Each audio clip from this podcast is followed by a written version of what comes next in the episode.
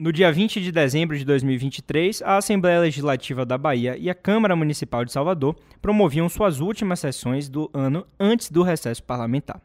Passado pouco mais de um mês, deputados e vereadores retomam, pelo menos em tese, os trabalhos nas duas principais casas legislativas do Estado nessa primeira semana de fevereiro. Temas importantes estão na fila para serem debatidos nos plenários, mas, em ano de eleição, será que vão mesmo sair do papel? Qual será a produtividade dos nossos representantes nas duas casas? O que será prioridade? Esse e outros detalhes serão debatidos a partir de agora, no terceiro turno dessa semana.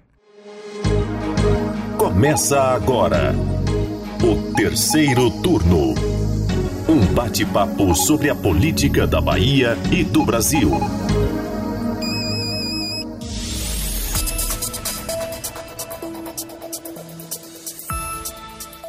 Eu sou Gabriel Lopes e comigo para a gravação do podcast de política do Bahia Notícias, o repórter do site Anderson Ramos. E aí, galera, tudo bem com vocês? E o editor de política Maurício Leiro. Opa, pessoal, chegando para mais um terceiro turno, seu encontro semanal com a política e com os bastidores dela também. Pois é, meus queridos, começando mais uma sexta-feira aqui, o seu encontro marcado no terceiro turno. E para a gente começar aqui esse bate-papo sobre as casas legislativas, né? Nós, Anderson, meros mortais, assalariados, esmagadora maioria, inclusive, da população brasileira, a gente tem por lei, né, o direito de gozar aí 30 dias de férias por ano, né? A cada ano, melhor dizendo, né? Nesse intervalo de um ano. Mas, para uma parcela privilegiada, esse período é um pouquinho maior, a gente sabe bem disso. Os políticos, para eles, não basta um mês, viu? Eles precisam de mais, juntando os recessos aí que a gente tem tanto no meio do ano quanto no final do ano. A classe tem direito ali a aproximadamente 60 dias de folga dos trabalhos. E eu vou lembrar para vocês que esse é o mesmo número que tem direito um desembargador, né? Então eles estão num patamar bem interessante assim de, de pausa, de descanso, de férias. Então 60 dias durante um ano é o sonho nosso, né? Eu posso falar por mim. Seria o ideal. Eu gostaria bastante. Não sei você, viu, Leiro? Mas 60 dias em um ano, para mim, me apetece. Mas nessas principais casas da Bahia que a gente falou, tanto a Câmara quanto a Alba, esse recesso acaba agora, pelo menos na teoria, né? Nessa semana, e tem uma expectativa em torno desse retorno para a gente falar aqui nesse episódio de hoje também. E aí a gente já vai falar disso um pouquinho mais na frente, Anderson, mas já deixar aqui, né? Vai voltar, vai ficar um ou dois dias e vai parar pro carnaval de novo, porque as coisas aqui em Salvador especificamente só começam a funcionar depois do carnaval. Se é que vai durar esse um ou dois dias, né? É o que vamos ver. Pois é, Gabriel, é, depois de mais de 30 dias aí, né, os trabalhos na Assembleia Legislativa da Bahia e na Câmara Municipal de Salvador serão retomados aí nesta semana, né? É, mas aquele em tese aí que você fez questão de, de enfatizar, de ressaltar, merece mesmo de uma atenção especial. Afinal, Estamos na Bahia, no mês do carnaval. Será mesmo que teremos sessão antes da festa momesca? O que, é que você acha, Maurício? Pois é, Anderson, acho que é uma pergunta bem complicada de se responder.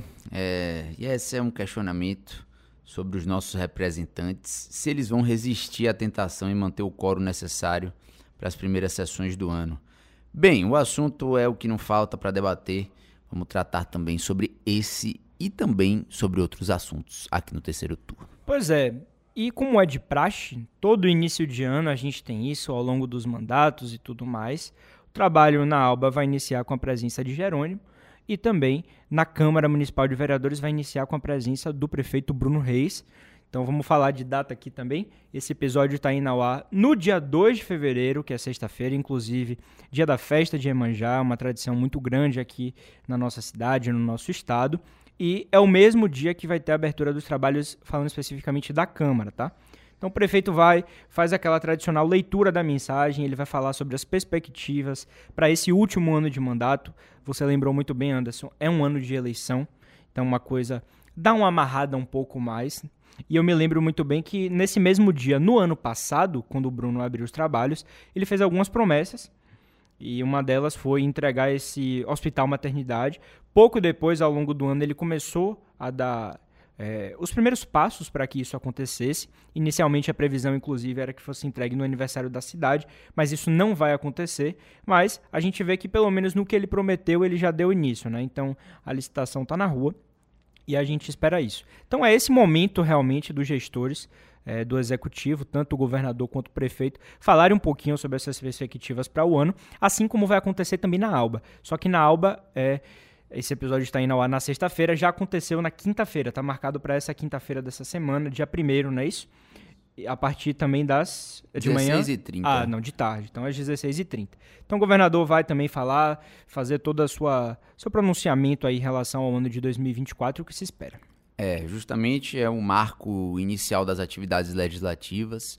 Os gestores públicos, os chefes do poder executivo, tanto municipal quanto estadual, fazem esse chamamento. A gente tem a retomada dos trabalhos e também sobre o desejo, o indicativo que ele vai dar para as propostas legislativas que ele pode encaminhar, que ele pode fazer de aceno e tudo mais. E é um momento também que você tem a volta do poder mediador, do poder que vai é, fiscalizar, obviamente, com muitas ressalvas aqui a gente pode dizer, o poder executivo, tanto do Estado quanto dos municípios. Aqui em Salvador, como o Gabriel bem apontou, o prefeito vai estar presente. E como a gente trouxe e já divulgou no Bahia Notícias, todas as movimentações lá da Assembleia também com Jerônimo Rodrigues, fazendo o aceno também, tanto para suas bases, para a bancada de oposição, todas as possibilidades que vão ser tratadas e projetos que vão ser discutidos durante o ano legislativo até o próximo recesso no final do ano. O que é que a gente tem de tema, Anderson, para começar pela Assembleia, talvez, né? O que é que a gente já tem de quente aí para pautar agora nesse primeiro semestre? Pelo menos do, duas iniciativas aí, né, Gabriel, é, que estão aí no forno e que nesse retorno aí aos trabalhos elas devem ser retomadas né, com mais intensidade. Né? É, eu não sei nem qual, qual seria a mais urgente nesse momento, mas talvez é, é uma, uma prioridade que se pese mais, talvez seja de fato a nomeação para o cargo de conselheiro no Tribunal de Contas do município. Né? É, a gente ainda tem um impasse, né? embora é, é, tenhamos, tenhamos um, um, um, favorito, né? que, que é Paulo Rangel, do, do PT, é, mas ainda temos na disputa aí Fabrício Falcão do PCdoB e correndo por fora, né? a gente sabe que a chance deles, dele é, é bem menor. É, temos aí o ex-presidente da, da casa, Marcelo Nilo, né? que é, apoiado aí pela oposição. A gente sabe que o número de apoio da oposição não seria o suficiente para elegê-lo. Então, essa, essa deve ser, de fato, a prioridade no retorno uh, do, da Assembleia, né? Claro, não deve ser agora antes do Carnaval, só depois aí é, é, desse, da festa, né? Talvez ainda esse mês é, de fevereiro, talvez não. É, então, esse é um tema que vai ser discutido, né? O, o, essa indicação do TCM passam por, por, por algumas questões, inclusive é, em relação a eleições, né? A gente tem aí uma expectativa de que é, com essa nomeação sejam aí definidos algumas, alguns quadros, né? Em alguns municípios, inclusive aí temos Vitória da Conquista, até Salvador talvez, né? Então é algo que ainda está é, sendo maturado, né? Não está conf 100% confirmado é, de quem é que vai ser o nome a ser indicado.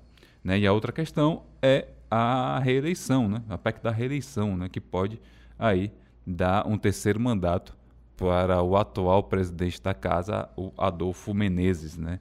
Essa PEC da reeleição está até mais encaminhada, né?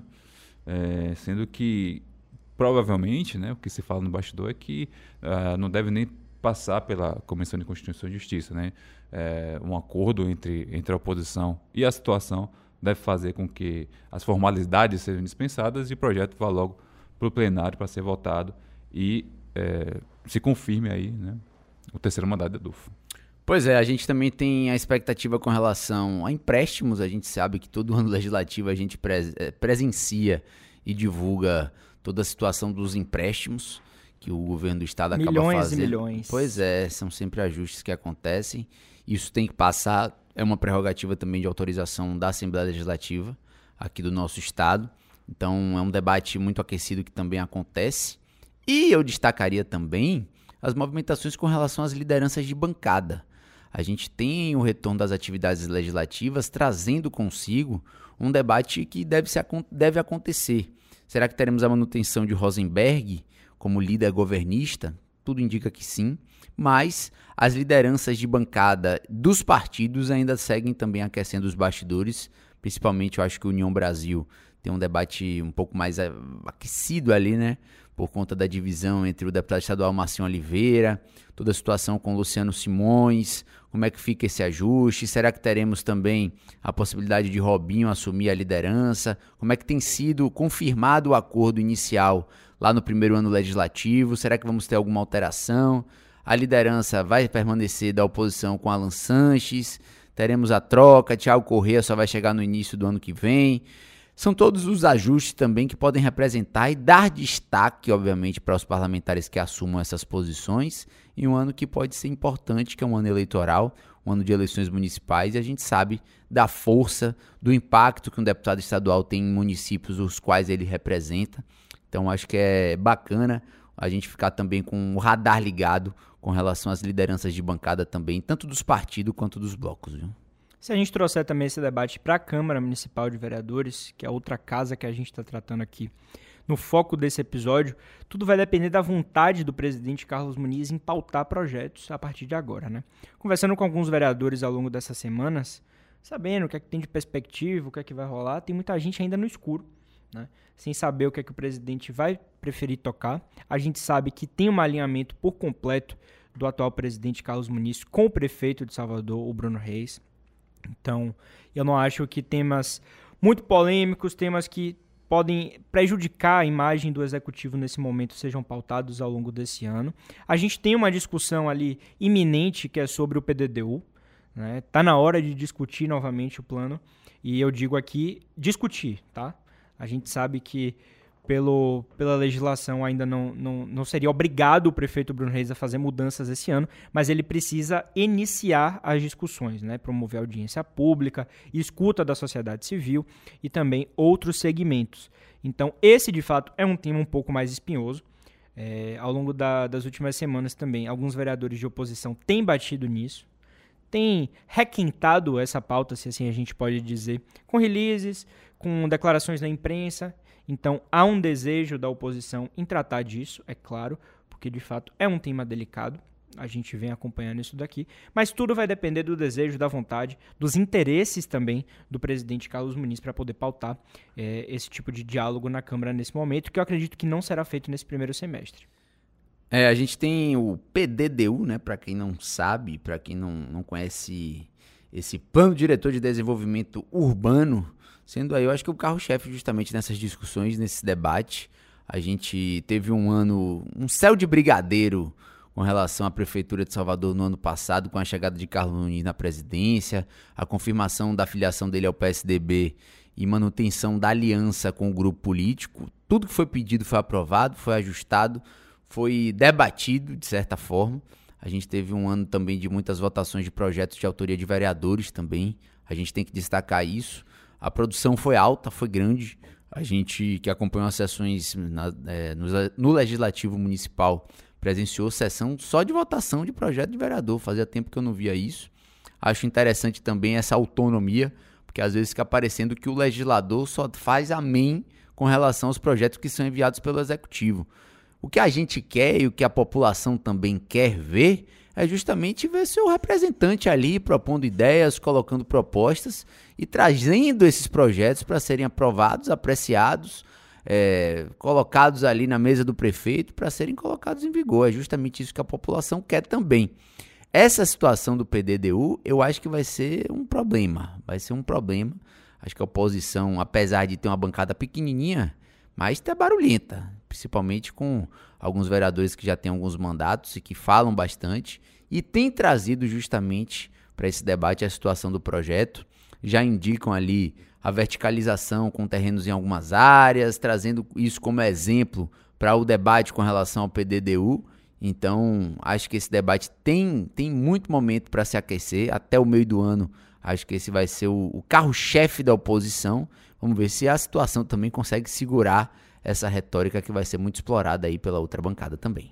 Acho que explorar o PDDU é a chance que a oposição tem de tentar ao menos colocar o governo contra a parede, né? Não é uma, uma intenção, a gente viu aí ao longo dos anos que não é um, um, uma prioridade do governo, tendo, sendo que é um, é um tema muito espinhoso, né?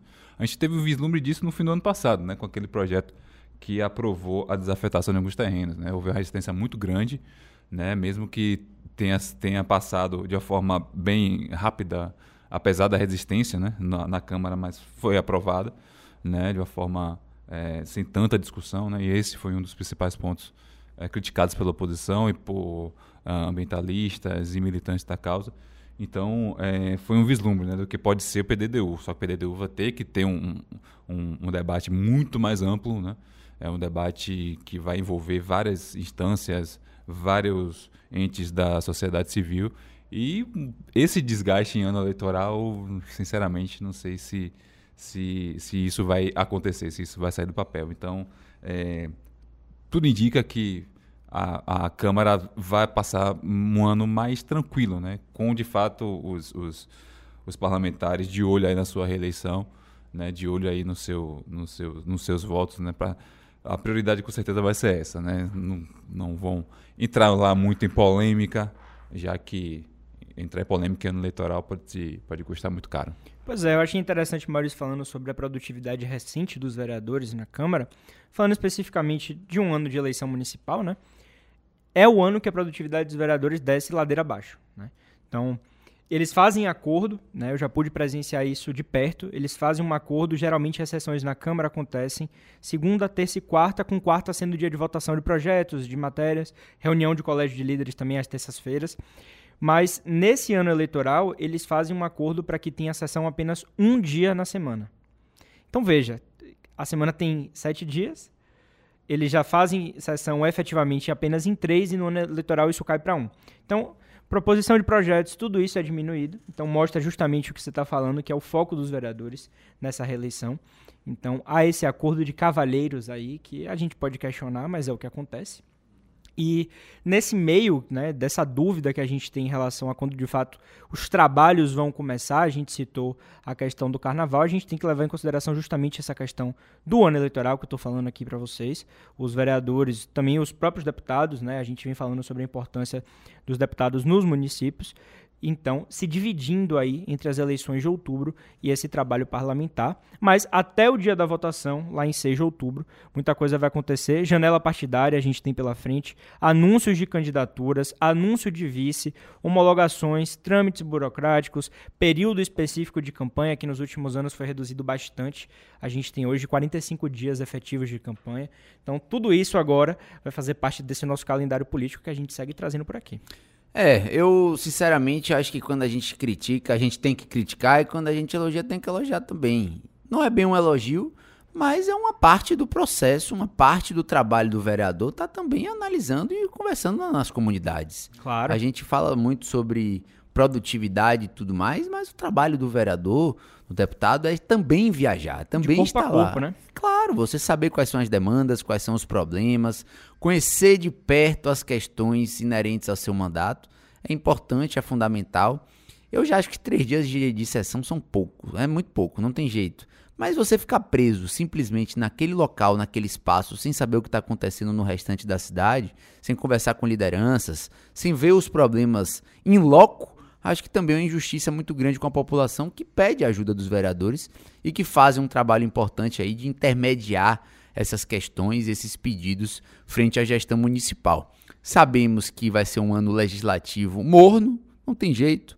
Projetos aí como a situação da regulamentação da Defensoria Pública, a gente está citando aqui, trouxe lá na Assembleia Legislativa da Bahia, devem ocorrer ali em um, um compasso um pouquinho mais, mais tranquilo. A gente tem outros projetos aqui da Prefeitura de Salvador com relação às barracas de praia também, o retorno em um outro formato, que deve passar por uma análise também da Câmara de Vereadores, acontecendo, participando deve acontecer de uma forma mais tranquila, porque tudo isso também impacta e isso também é um resultado da diminuição do trabalho nas comissões temáticas. A gente fala também da importância delas. Lá na Assembleia Legislativa, a gente tem comissões que tratam frequentemente de temas muito importantes, a de infraestrutura lidando com a Via Bahia também, o contrato, a concessão, a renovação.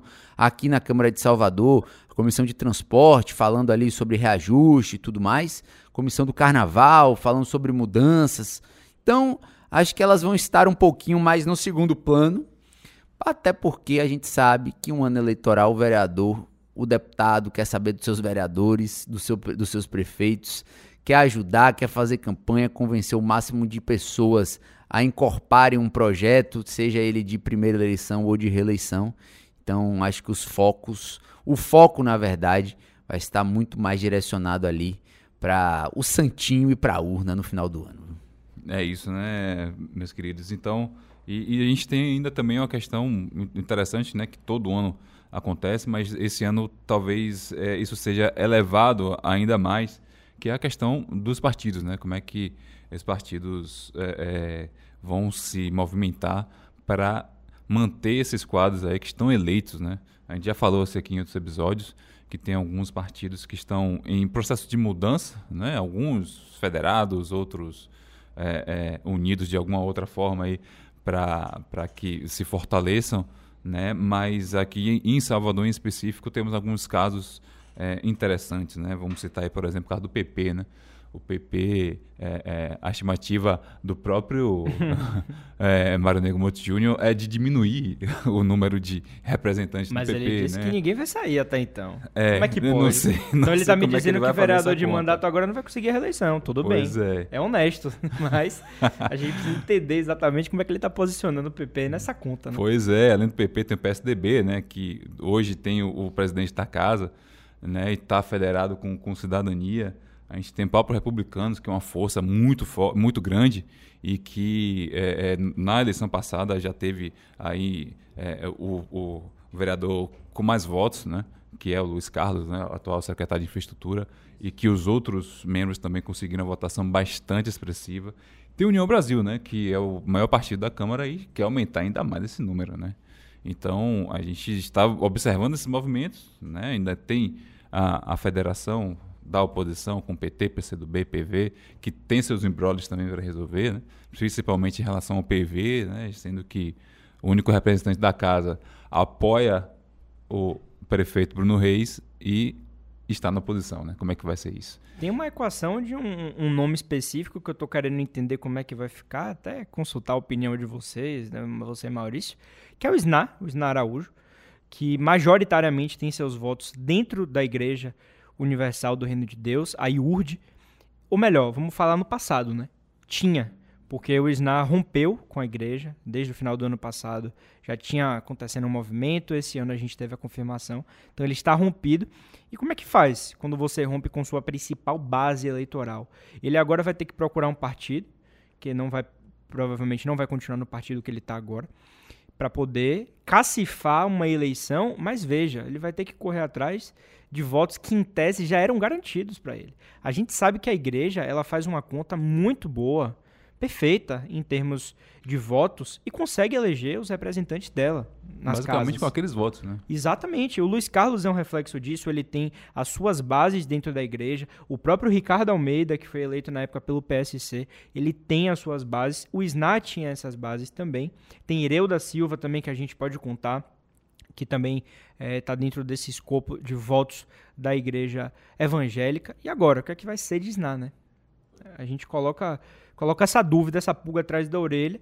O que é que o futuro vai reservar aí para um vereador que já tem um bom tempo aqui de atuação na Câmara de Salvador, né? Pois é, a gente traz o SNA como exemplo, como um dos nomes de possíveis alterações que possam acontecer, vereadores de mandato e tudo mais justamente porque também isso vai passar pela Câmara, vai passar pela organização, pela contabilidade de votos, por como vai ser construída a chapa de cada partido, cada federação. Então, acho que vai exigir também bastante conta. Isso também recai sobre esse período que a gente está falando sobre o menor número de sessões. Os vereadores vão estar um pouquinho mais concentrados em arrumar suas bases eleitorais, definições partidárias, essa chapa da nominata é bem complicada, essa nominata é bem difícil de ser feita, então exige bastante tempo. Acho que vai ser a tônica desse ano. E é claro, passando também pelos deputados estaduais que devem auxiliar em todo esse processo, conhecem os municípios do interior e devem estar imersos justamente também nesse ano num debate e uma discussão um pouco mais política. É, e ele, tem alguns deputados que não vão apenas coordenar né, campanhas de aliados, né, que vão coordenar a sua própria campanha como como candidato a prefeito, né? É, que me lembra aqui, é, pelo menos três, né? Que já anunciaram aí a intenção de, de concorrer, né? Temos o Raimundinho da JR lá em, em Dias Dávila, temos o Pablo Roberto lá em Feira, né?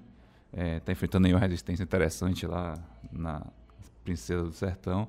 E temos a incógnita, incógnita aí, né, de Leandro de Jesus, né, lá em, em Lauro de Freitas, né, é, que é um cara que mostrou vontade, né? A gente sabe que está um salseiro in, in, incrível lá, em, lá, tá. em, lá em, em, Lauro. Ninguém sabe quem é que vai disputar aí é, é, contra é, o candidato, a candidata de, de Moema Gramacho. Então, o Leandro Jesus se colocou nessa condição, né? Agora, se ele vai mesmo, a gente não sabe. Fora outros aí. É, né, lembro de outros dois. Lembro de Pancadinha lá em Tabuna, Sim. deputado estadual. Vem ganhando força, é, né? Tem, tem, ali uma, um cenário difícil também. Tem Eduardo Alencar, lá também Simões Filho. Vai tentar desbancar aí o pessoal e o grupo de Dinha Tolentino. Fato, os deputados também estão imersos nessa situação, porque a política também se faz em cadeia, né? Vai subindo, vai de uma forma crescente, vai tendo todo esse ajuste. E a surpresa sempre acontece. Daqui a pouco alguém é convocado aí a disputar. Não tem como dizer não para uma missão de disputa a uma prefeitura. Pois é, meus queridos. Dito isso, a gente vai chegando ao final de mais um episódio do terceiro turno. A gente traz aí, já projeta também, fala um pouquinho de futuro, esse panorama bacana aí sobre as duas casas, a Câmara e a Alba, que são as casas que a gente tem como referência. É claro que o legislativo ao redor de toda a Bahia, são 417 municípios, é muito importante para o desenvolvimento das cidades, esse trabalho em conjunto com o executivo, mas a gente traz mais esse panorama voltado aqui para Salvador e também no caso da Alba. E a gente vai se despedindo por aqui. Agradecer muito a Anderson e a Maurício, é, a você que já acompanhou aqui mais um terceiro turno. E nos vemos novamente na semana que vem. E na semana que vem estaremos, inclusive, no meio do carnaval, quando o episódio sair.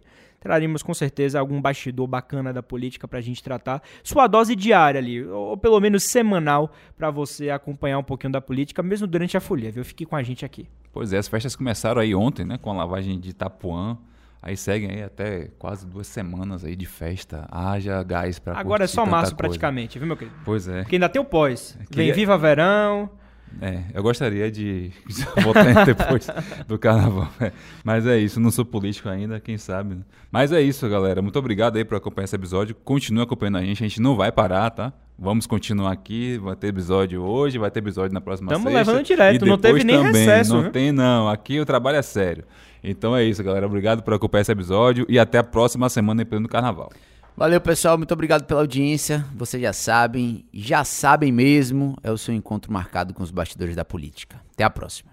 O terceiro turno dessa semana foi gravado da redação do Bahia Notícias e contou com a apresentação dos repórteres Gabriel Lopes e Anderson Ramos e do editor de política Maurício Leiro. A edição de som é de Paulo Vitor Nadal e o roteiro de Anderson Ramos. Você ouviu o terceiro turno o seu podcast semanal sobre a política da Bahia e do Brasil.